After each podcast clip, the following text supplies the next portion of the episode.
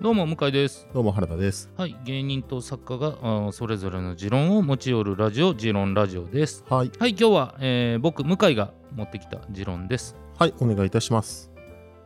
ストレスをたまに感じないと大ストレスになるよです。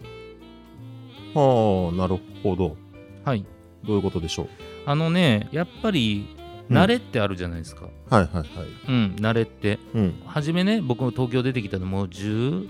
年前ぐらいかな。はい、 11年前ぐらいに東京出てきた時に、はいやっぱ思ったのは人が多いし、うん、うん、うん、で電車もめちゃくちゃ当時ね、まあ、はいご時世じゃなかったのもぎゅうぎゅうだし、うん。めちゃくちゃあの鼻毛伸びるスピスピード速なったんですよ。ええー、空気が汚い。そうそうそうそうあ、えーそうなんやと思ってうん、でめちゃくちゃそれが僕初めストレスだったんですね。はい、あもともと大阪って言っても第二の都市とはいえ、はい。やっぱ東京とは規模はそのダブルスコアだと思うからそうですね。うん、そう考えるとやっぱりうわ東京ってちょっとゴミゴミしてるなって人が多いところ苦手だし狭いところも苦手だから僕、はうん、そのストレスを感じてたんですけど、はいまあ、気づけば徐々にそのストレスも慣れていくというかい。うん、っていうことがあるんですね。でまあまあ今は別にまあ当然ぎゅうぎゅうの通勤電車ご時世ではないとはいえでもまあぎゅうぎゅう混んでるうん、人が多いあるけど慣れましたと。おうこういうもんだと思って当時、えー東京に出てきた時のストレスと比べると全然ストレス数値自体は変わってないかもだけど、まあ、慣れとしてうん。別にショックなストレスにはならなかったんですね今はね東京人になったっていう自慢 話。いや違うわ違う。はい、ここで終わったらね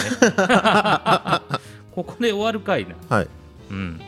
でもそれこそうん、俺は一度大阪を挟んだからはいあれだけど、うん、もっと、うん、うん。えー例えば僕広島出身ですけど、はい、広島から大阪大阪から東京と来たけどはい。広島から直に東京来てたらもっとストレスあったろうし、うん、うん、うん、それこそ広島よりもっとね、えー自然豊かなところから来た時の衝撃ったらすごいと思うんですね。はいっていう風なことを考えるとうん、うん。やっぱり慣れって大事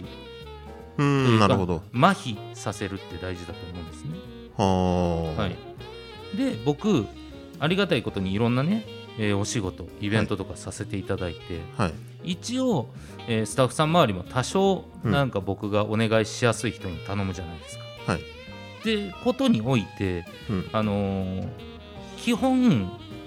そこのストレスがないんですよ。ああ、なるほど。はい。はい、例えば原田君にはい。頼む。うん。で、えー要は今まで培ったもんとはい。当然ここは分かるよねっていうはいはい。うん。ことを、うん。えーまあ、1を聞いて10じゃないけどもはい。 150を置いてたらはい。間に234。はい。 6789があるのは分かるもんと思って投げれるじゃないですか。なるほど。はい。っていうのをずっとやってきたんですよ最近うん。アニメ関係においてねはい。だからめちゃくちゃノーストレスだったんですようんうんうん。ただ今度、はいなんかでっかいはい。仕事をやるとはい。いうことにおいて、うん。なんか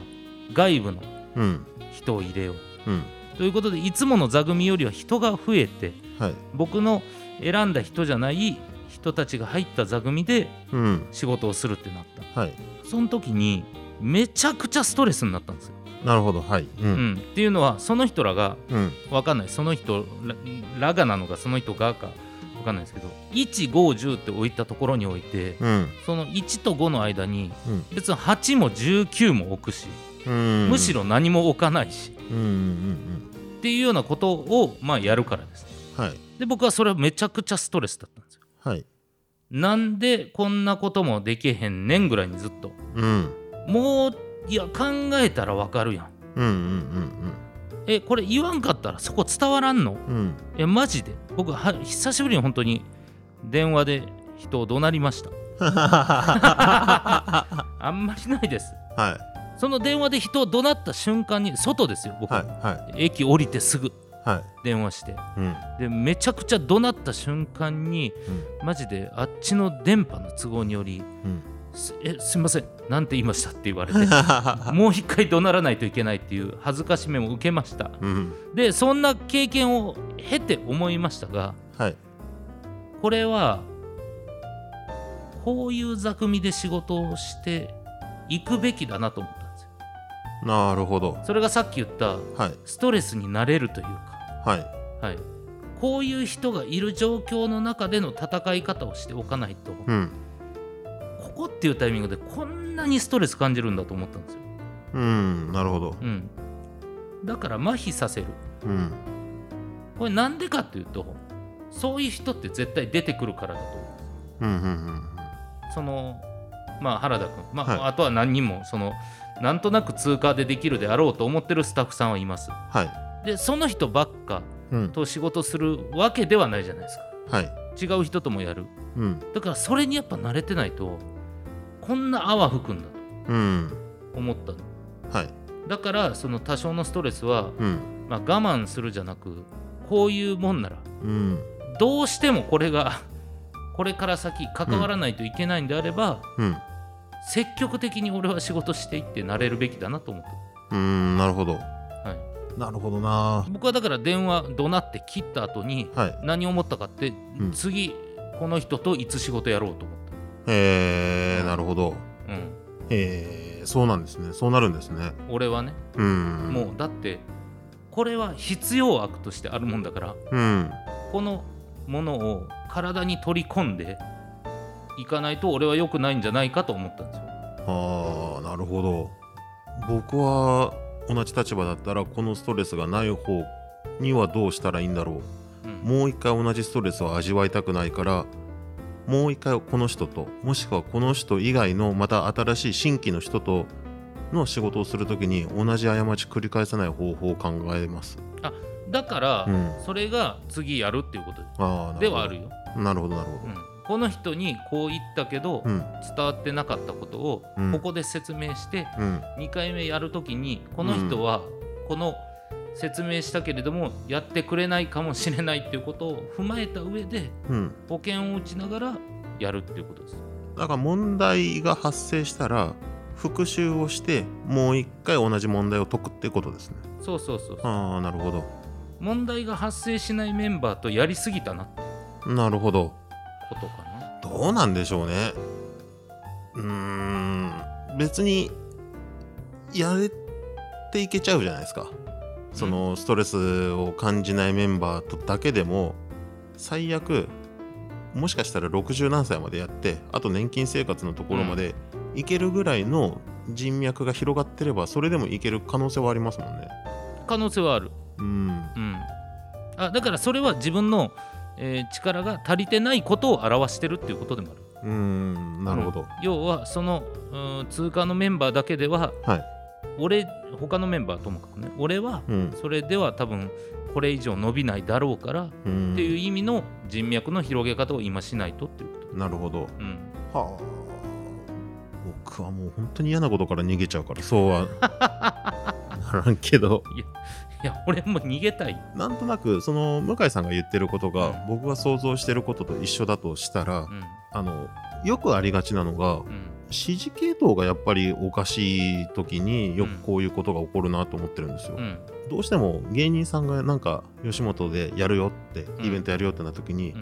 天使向井プレゼンツとか出るじゃないですか、うんとか天使向井プロデュースって、うんじゃあプロデューサーが本当に、えー例えばテレビ局で AD を経てディレクターになってうんとか AP になって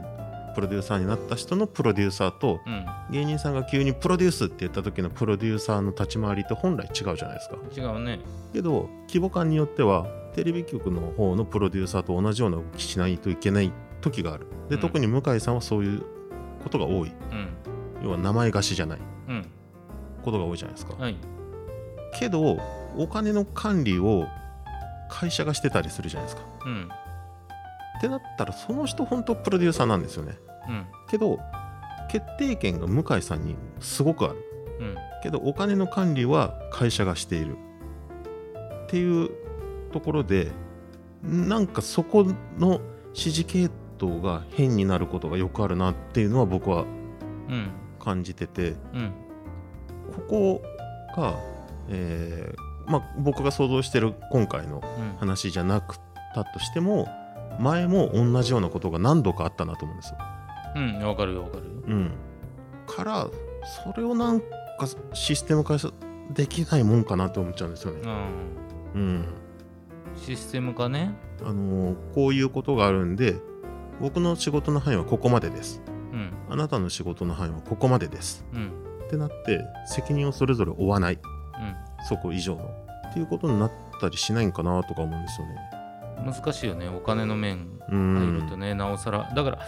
マネージャーとはそのやり取りはできるうんようになったというか、俺はこうやるで、はいそっちはその意見もある、はいで確かにここはもう意見言い言い合おうようんあなるほどねでうんも俺はこう思ってっていうことがまず言い合えてるうんうんっていうことが前提だからうん話が早いんだけどこうれん難しいのは、その指示系統におけるうんことでも、うん、絶対なブラックボックスがあっちにはあるからありますよねどうしてもねそこにおいて俺は踏み込めないからうんうん踏み込めないってことはじゃあそのなんて言うんだろう指示系統として俺はどこに立てばいいのっていうことにもなるんです、そうなんですよねでも基本的にはもう向井さんのやりたいようにやってくださいってなるじゃないですか、うんけど向こうは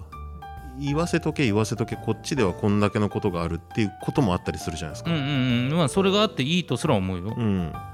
そこなら横並びなのか縦なのか縦ならどっちが上なのかうんが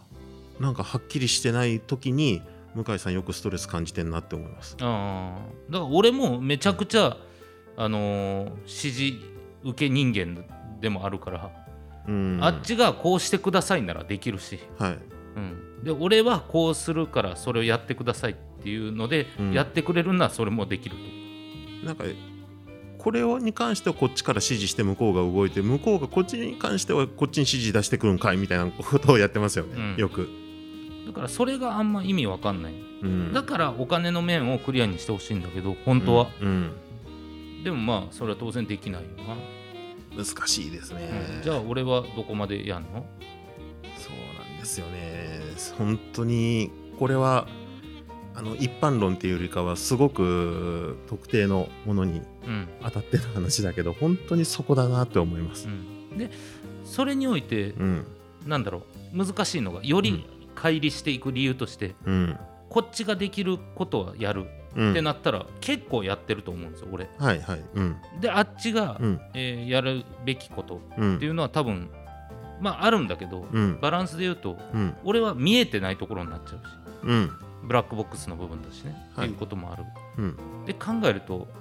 このイベントへの可愛さが離れていくのうん、なるほど。こっちはめちゃくちゃ可愛いはい、でもなるあほっど。ちはそんなに可愛くないそうでしょうね。そうそこの違いがめちゃくちゃ大きくて、それはまあ、うん、わかりますよう。うんん、これなんよねそれがだから1対1で話し合ってとかはあれば全然別なんだけど、なんでしょうね。期待しすぎてるんですかね、向井さんが。うん、そうね、うんそうね、この人はここまでの仕事の人うっんていうところに向井さんの頭の中でこれぐらいできるやろうを載せてるけどできないんですようんうんこの人は 1+1 をやり続けるロボットだと思ったら 1+1 以外のタスクを与えないじゃないですかうん 1+1 をやり続けるロボットに対して 5×4 もやるやろと思ってやらせるとやっぱり失敗するじゃないですかうんだからなんか過大評価をしてるのかなか、うんまあ、これ言ってる僕がとある Y 工業の人に何の信用もしてな いから、そやなうんそやな最終的にどっちが切り出した持論かわからないぐらいの話をそっちがしてるからなでもわかるいやそうそうそうだから結局それうがん当たり前である、このマイナスは当たり前であるということをうん思った上でうんした方がいいっていう、なるほどうん、雨が降ったら濡れるんだからあっていうことを忘 れる忘れないっていうこと そう雨は降るしっていなうるほど感覚かなはいと僕は、まあ濡れないで忘れないでいられればいいんですけど ね難しいですよねう、んはいぜひ、はいえーまあ今日はこんな感じですがうんはい、あのー概要欄に、そうなんですよはい、アドレスが貼ってあるえっ、とうろ覚えですが、ジロンラジオアットマーク Gmail.com。うろ覚えか うろ覚えですかけらど見りゃわかるか、見ればあるんで、あのーご感想やうんなんかもう僕少なくとも僕に関してはそんなに持論あるかいと思って喋ってる んであの例えばこれについてどう思いますかみたいなことが、もしその議題とかをいただけれあば、確かに、はい、なんかそれについて喋れたらなとも思うので、うんはい、概要欄に書いてある多分持論ラジオうんいら Gmail.com んないの方になんかメールをいただければありがたいと思います。ということでよろしくお願いしますはい、よろしくお願いします。ありがとうございましたありがとうございました。